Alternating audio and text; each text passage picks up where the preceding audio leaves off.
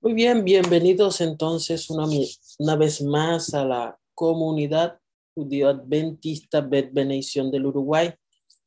Luego de haber pasado una semana diferente, pero bajo el cuidado de Hashem en todo momento. Así que, bueno, este, no nos pudimos ver anteriormente, pero ahora sí. Así que esta es la mejor bendición que hemos podido tener. Así como decía el rey David, ¿no? que se alegraba al oír decir que todos íbamos a tener un encuentro en la casa del Señor. Bien, Vayaquel, Vayaquel, se reunió, se congregó.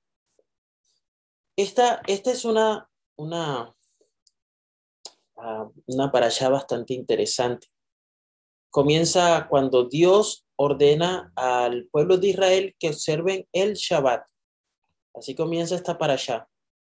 Vemos a Moshe pidiendo eh, donaciones para todo el material que se requería para la construcción del Mishkan y el pueblo en respuesta dona. También vemos, vamos a encontrar que la para allá nos habla de un grupo de artesanos designados por Dios que comienzan a construir el Mishkan y sus recipientes. Una de las cosas eh, que pude mm, retomar allí eh, brevemente eh, con el tiempo y el ánimo que, pudimos levantar en esta semana es que el orden que encontramos antes, es decir, la parasha que estaba antes del becerro de oro, hablaba del Mishkan y esta también habla del Mishkan. Tenemos esa para ahí en el medio. Pero ahora es interesante ver cómo el orden en que se mandan a hacer las cosas de los objetos también es diferente. Ese es un punto interesante a resaltar con respecto a esta mm, para allá. Bueno, en resumen vemos allí cómo cada una de estas eh, cosas venimos haciendo leí varios, mm, encontré varios comentarios y varias narraciones eh, con respecto, ¿no? Al, a este estudio de la Torah. Y, pareciera que como, como si nada hubiera salido mal, ¿no? Como que la narrativa de esta, de esta para allá comienza a describir cómo se va a construir el Mishkan, ¿verdad? Cómo se va a construir el tabernáculo. Como si no pasó nada, ¿no? Y esta vez eh, hay, algunos sabios del Talmud, ¿no? Que ahora sí sigue el orden lógico por el cual se debe construir las cosas. Habíamos dicho anteriormente que primero se mandaron a hacer las cosas y luego se mandó a hacer la tienda. Y, y bueno, como esto va a ser posible, ¿y dónde vamos a guardar las cosas mientras la tienda está lista? ¿No? Y ahora, en esta parte de la parasha, nosotros vemos que la construcción viene siendo diferente. Diferente porque primero se pide la vivienda, luego los tapices, luego el revestimiento, las tablas, las zócalos, los barras, y luego vienen los objetos que van a estar dentro del Mishkan. ¿no? Este, este es como el contraste con lo, todo lo anterior, ¿no? Ahora, vemos también que hay cosas para los rituales y están las otras cosas que indicaban un poquito más de santidad, que era el arca, la cubierta de, del arca, eh, la mesa, el candelabro, ¿no? Y luego entonces la estructura misma, ¿sí? Ahora, con respecto a lo que no se habla aquí, está eh, que no se les pide a los sacerdotes que sean ordenados, ¿no? Entonces, pareciera que el primer, el primer discurso que tenemos allí con respecto a, a esta para allá, no, pareciera que cambió algo.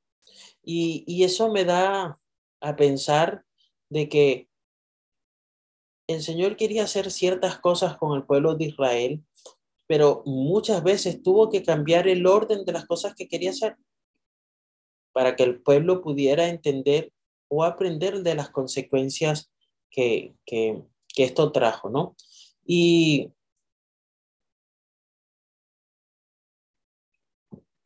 Y bueno, el, el, tema a resaltar pudiera ser este de, de, estos capítulos el capítulo 38, eh, que es casi el último, ¿no? Porque es 35, 36, 37 y 38, ¿no? Que encaja con estos temas importantes que es el alcance de esta contribución de los israelitas al santuario, ¿sí? Eh, eh, esto es bastante interesante. Ahora, cuando nosotros vemos aquí también volviendo a poner en paréntesis la narrativa esta del becerro de oro, enseguida volvemos a las normas concernientes al Shabbat, ¿no? Y aquí se, se reciben. Y, qué interesante cuando uno encuentra esos pequeños detalles. En Éxodo nos dice, ah, guarda el Shabbat porque yo lo creé, yo soy tu creador. Pero cuando lo, leemos en Devarim dice, guarda el Shabbat porque yo te saqué de Egipto. Pero acá cuando se le pide también al pueblo de Israel que guarde el Shabbat, se le da una, una explicación diferente a la que encontramos en Shemot 31, 12 al 17. Mira, vamos a leer esa, ese, ese texto, ¿no? Eh, Shemot 31, 12 y 17, a ver qué, qué dice. Em, a ver un momentico que les pongo acá. Bien. Dice, y habló el Señor a Moshe diciendo, habla pues tú a los hijos de Israel diciendo, de cierto guardaréis mis días de reposo, porque esta es una señal entre yo y vosotros por todas vuestras generaciones. Y aquí vienen algunos conceptos, ¿no? O sea, esto va a ser una señal para que sepas que yo soy el Señor que os santifico, ¿no? Es una señal para saber, es una señal para tener un conocimiento. Por tanto, habéis de guardar el día de reposo porque es santo para vosotros. Todo aquel que lo profane va a morir irremisiblemente, porque cualquiera que haga obra alguna en él, esa persona será cortada de entre su pueblo. Durante seis días se trabajará, pero el séptimo día será día de completo reposo. Santo al Señor. Cualquiera que haga obra alguna en el día de reposo morirá irremisiblemente. Los hijos de Israel guardarán, pues, el día de reposo, celebrándolo por todas sus generaciones como pacto perpetuo. Es una señal entre yo y los hijos de Israel para siempre, pues en seis días el Señor hizo los cielos y la tierra, y en el séptimo día cesó de trabajar y reposó. Fíjense que aquí en este texto incluso está añadiendo eh, todo lo que, todo lo que se, se dice en, en Shemot capítulo 20, ¿no? Hasta esta, hasta esta etapa de, la, de allí. Pero se hizo hincapié en la naturaleza simbólica del día de reposo. ¿Sí? Pero en este contexto no se da ninguna razón para la observancia. Cuando vemos allí dice en 35, ¿no? Dice, ahora Moshe reunió a toda la comunidad de los hijos de Israel y les dijo, estas son las palabras que ha mandado Adonai para hacerle. Seis días se ha de hacer trabajo, pero en el séptimo día debe haber santidad para ti. Shabbat, Shabbatón, un cese para Adonai. Cualquiera que haga trabajo en él será condenado a muerte. Fíjense que no hay más eh, aclaraciones de estas reglas, ¿no? Eh, porque ahora que la, la, morada está más, más eh, cerca de ser construida, entonces ellos tienen que poner allí todo, todo en orden. había leído una historia allí con respecto a Shemot 35.1 y era como, a ver si me acuerdo ahora. Bien, ahora, ahora les recuerdo cómo es la historia. Pero vemos en este caso la gracia de Hashem, ¿no?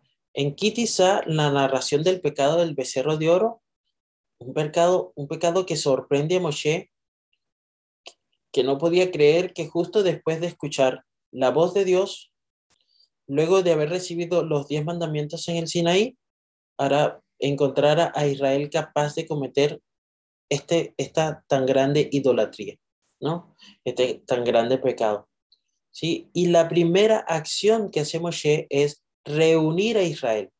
Pero fíjense que en comparación con la Parashá Kitizá, el pueblo también se reunió y se congregó.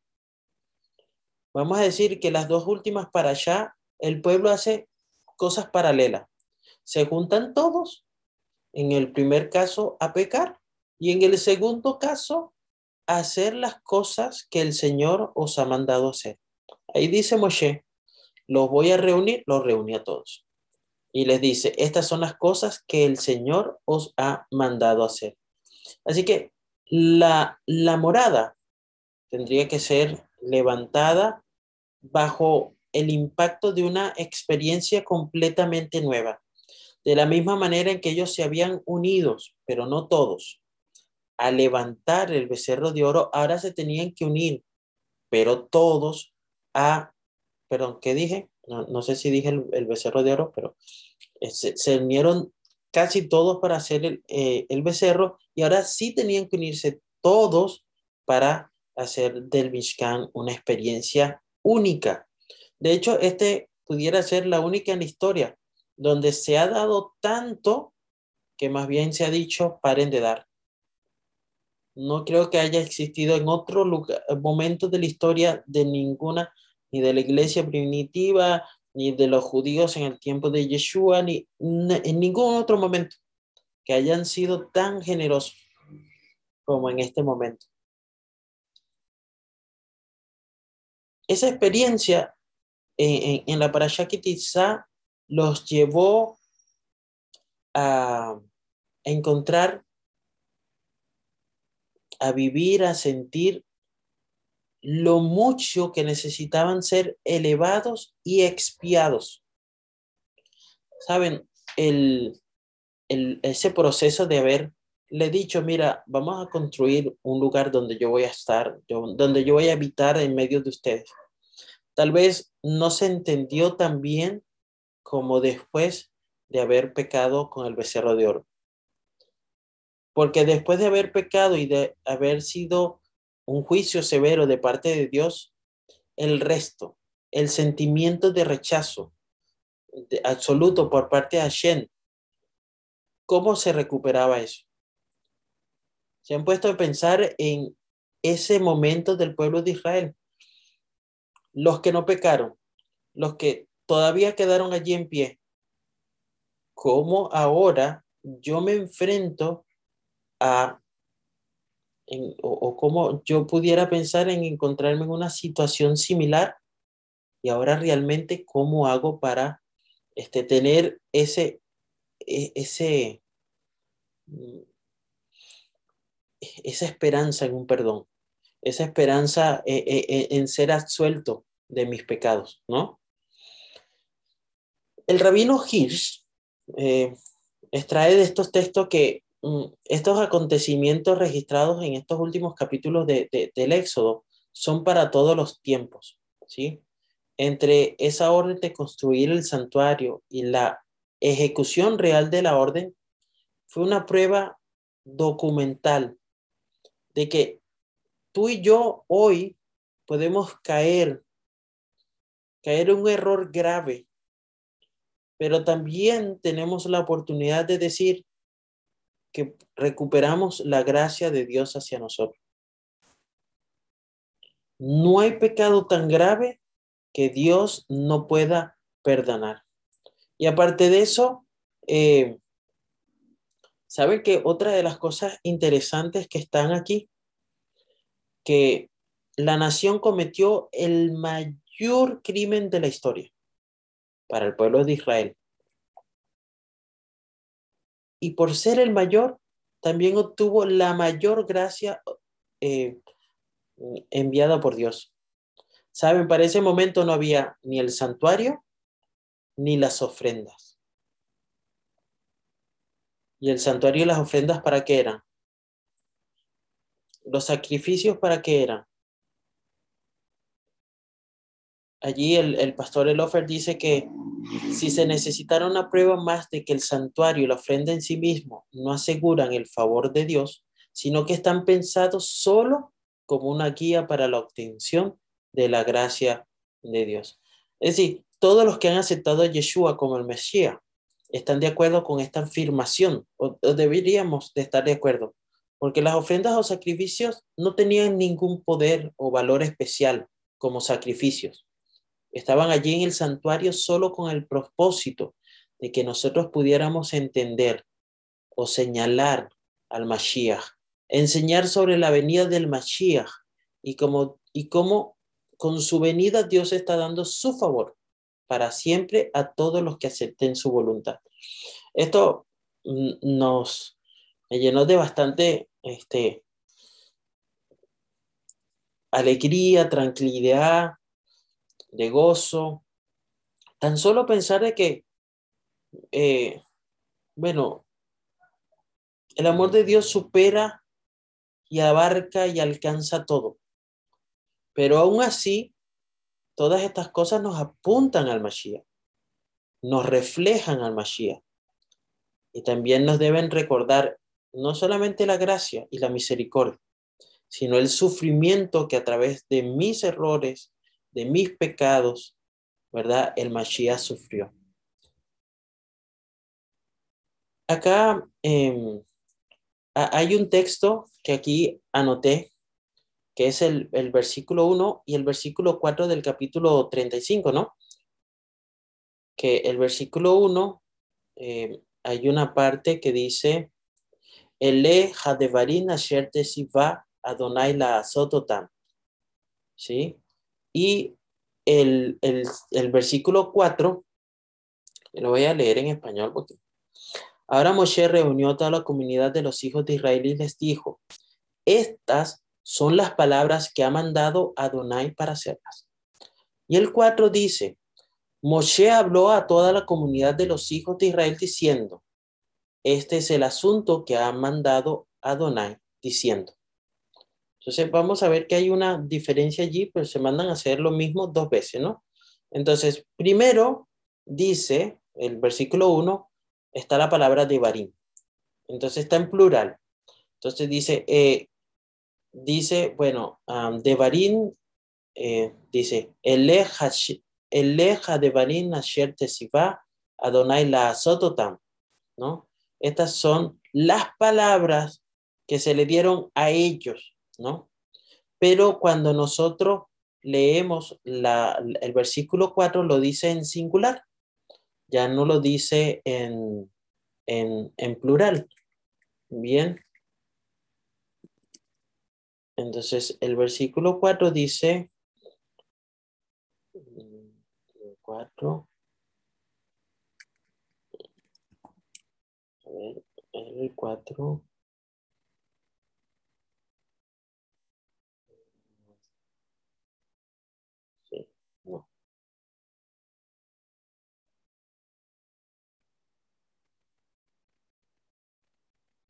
Sí, bien, era el 4. Em, bien, acá en, las, en, este texto, bueno, lo que quiere decir es eh, que no trabajes, ¿no? Eh, no trabajes en, en Shabbat, ¿no? Y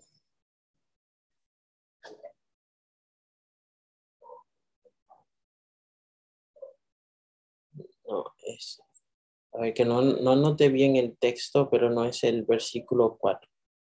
Em, sí, es el versículo 4. El versículo 4. Em, bien, entonces, mm, volviendo a retomar porque ahí me, perdí. Entonces, el, el, plural del versículo 1 que dice estas obras ¿no? Son las que se refieren a las obras del santuario. Es decir, que cada una de estas actividades puede realizarse solo durante los seis días de la semana, pero no en Shabbat. Bien, y todas las actividades requeridas para la construcción del santuario son consideradas como un trabajo prohibido en Shabbat. Por eso es que encontramos que el pueblo judío ha hecho una lista de todos los trabajos que se iban a hacer en el santuario y ha dicho que hay 39 tipos de trabajos prohibidos totalmente en Shabbat, basados en este texto. Y les enumero. El Talmud dice, sembrar. Pero fíjense, fíjense lo que hay, ¿no? Porque, este, ¿cuál de todas estas estaban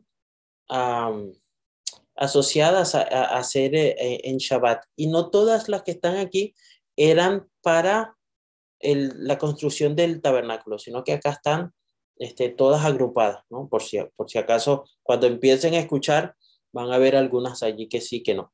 Sembrar, arar, cortar, recoger, trillar, aventar, seleccionar, moler, cernir, amasar, hornear, esquilar, lavar, peinar, teñir, hilar, armar la urdimbre, hacer lazos remolque, tejer, dividir el hilo, atar un nudo, desatar un nudo, coser, rasgar para coser, atrapar, sacrificar, desollar, salar, trazar líneas, raspar y alisar la piel, cortar la piel, escribir, imagínense, escribir, borrar para escribir, construir, demoler para construir, apagar para reavivar, encender, golpear con un martillo y llevar de un lugar a otro.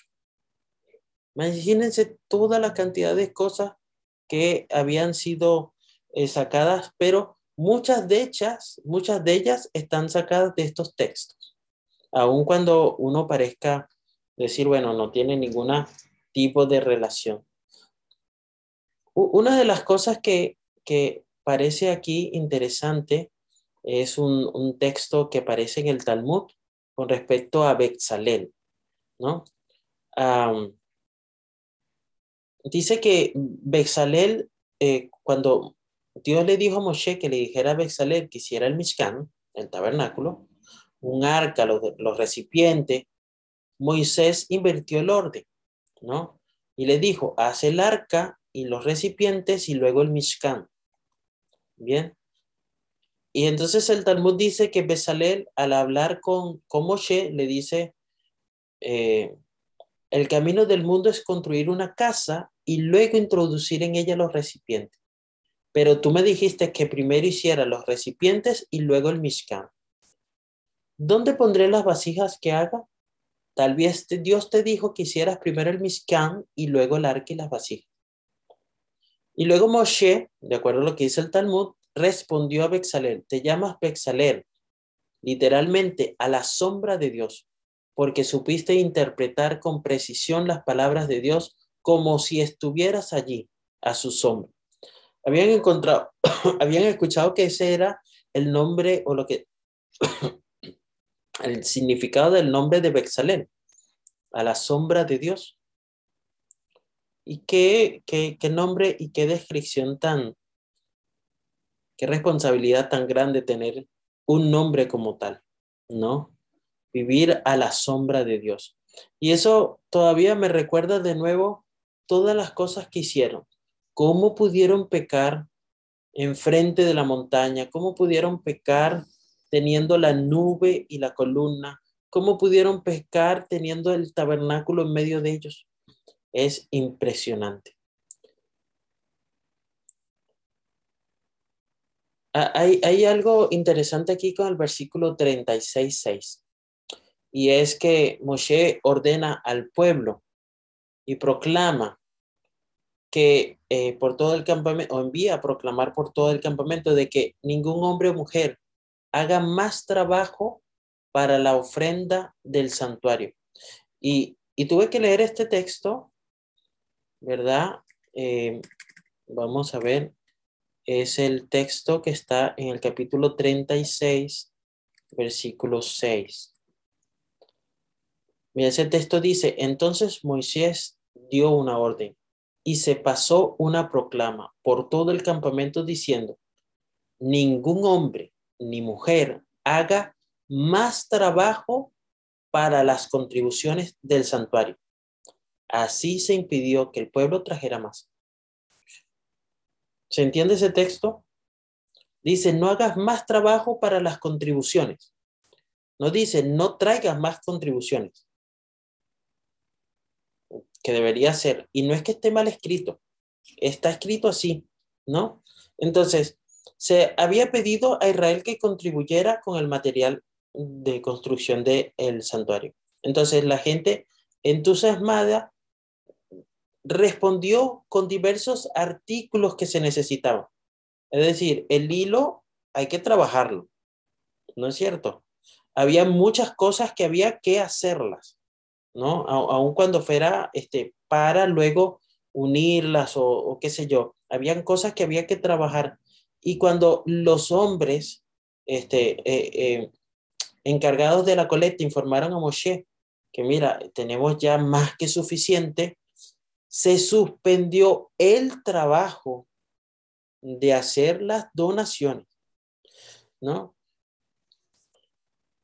Y fíjense que acá Moshe dice, no me traigan más cosas, sino dejen de hacer los trabajos adicionales.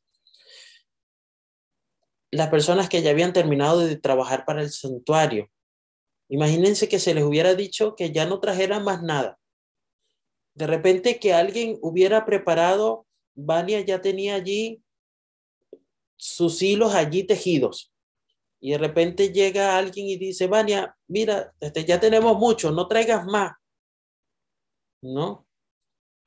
Moshe hizo esto de una manera de que no les causara angustia. Y lo preparé con tanto cariño, lo preparé con tanto amor y ahora ¿qué hago con eso? ¿Dónde lo guardo? si lo estoy creando para algo santo, para algo este, separado para Dios. Entonces, la Torah nos, nos, nos enseña en todo tiempo que si alguien hace algo por ti, que al final pueda ser liviano, superfluo, nosotros tenemos que ser considerados con sus sentimientos.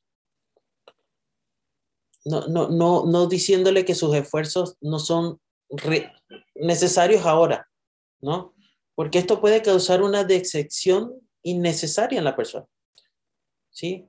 Entonces, es como que escucha el chiste de alguien, aun cuando ya lo has escuchado muchas veces, y ríe con las mismas ganas que la primera vez. Así, el que te contó el chiste se sentirá mejor y tú también. Y cuando, cuando, cuando leía este texto, yo decía, wow, ¿de qué forma hubiera podido hablar Abel con Caín o Dios directamente con Caín cuando trajo esa ofrenda de las frutas? ¿Cómo sería esa, esa interacción allí? Está bien, estaba trayendo algo que no, pero ¿cómo hubiera sido la respuesta de Dios para él si él hubiera escuchado, no? si él hubiera atendido, si no se hubiera irado? E, es una pregunta interesante que llegó a mi mente, ¿no? Pensando así. Y así como muchas otras cosas, ¿no? A veces, este, tal vez pueda que hagamos algo y que, o hagan algo que nosotros pensemos que tiene poco valor, pero hasta la, eh, la viuda que, llevó los, las, monedas que tenía, ¿no? Recibió ese gran halago del maestro. Entonces, mira, qué bien. Otra de las cosas que, que, encontramos allí en la Torá es todo, todo esto. Em, bueno, Eh, a ver, que había notado otra cosita por aquí.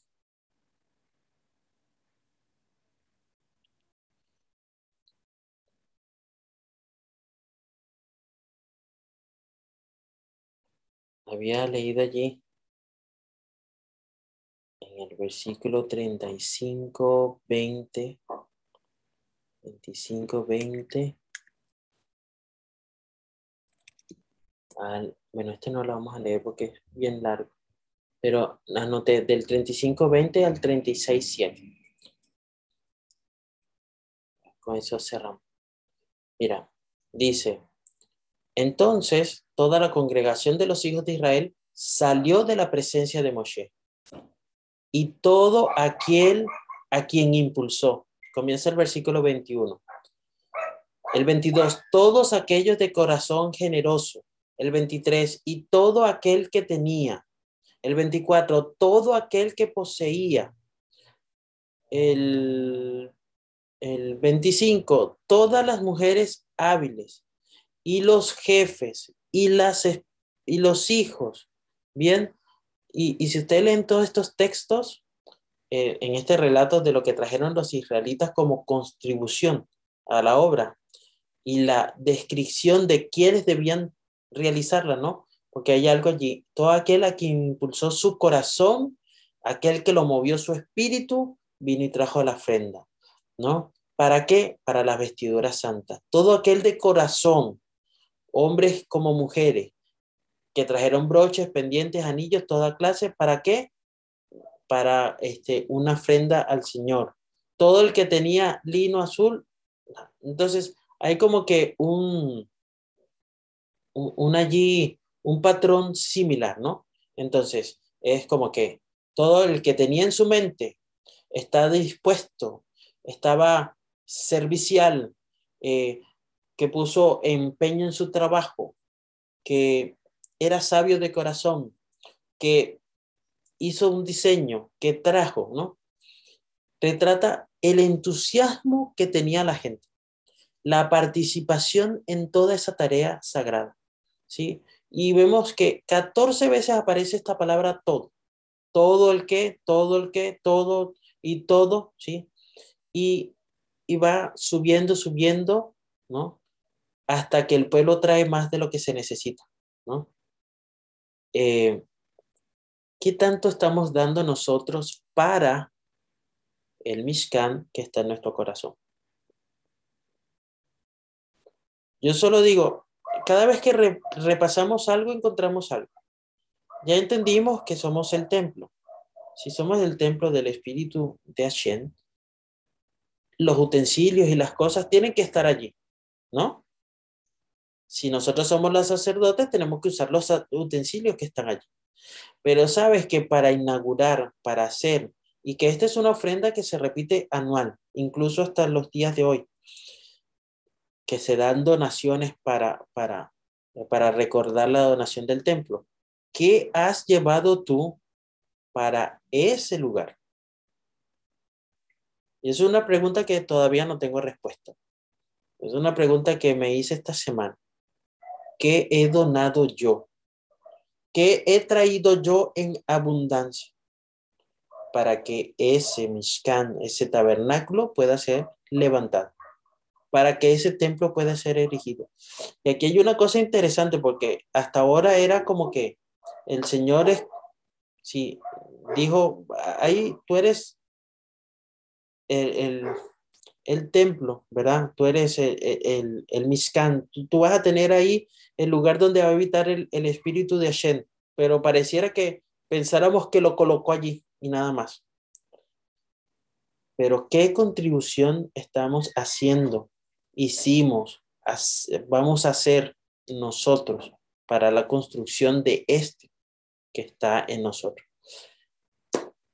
Que Hashem nos bendiga y nos permita encontrar una respuesta y que con ese corazón con el cual iba en, en creciendo allí, podamos nosotros entonces, ¿verdad? Hacer que Hashem encuentre un lugar especial, ¿verdad? En nuestros corazones. Que Hashem les bendiga, que tengan un Shabbat Shalom.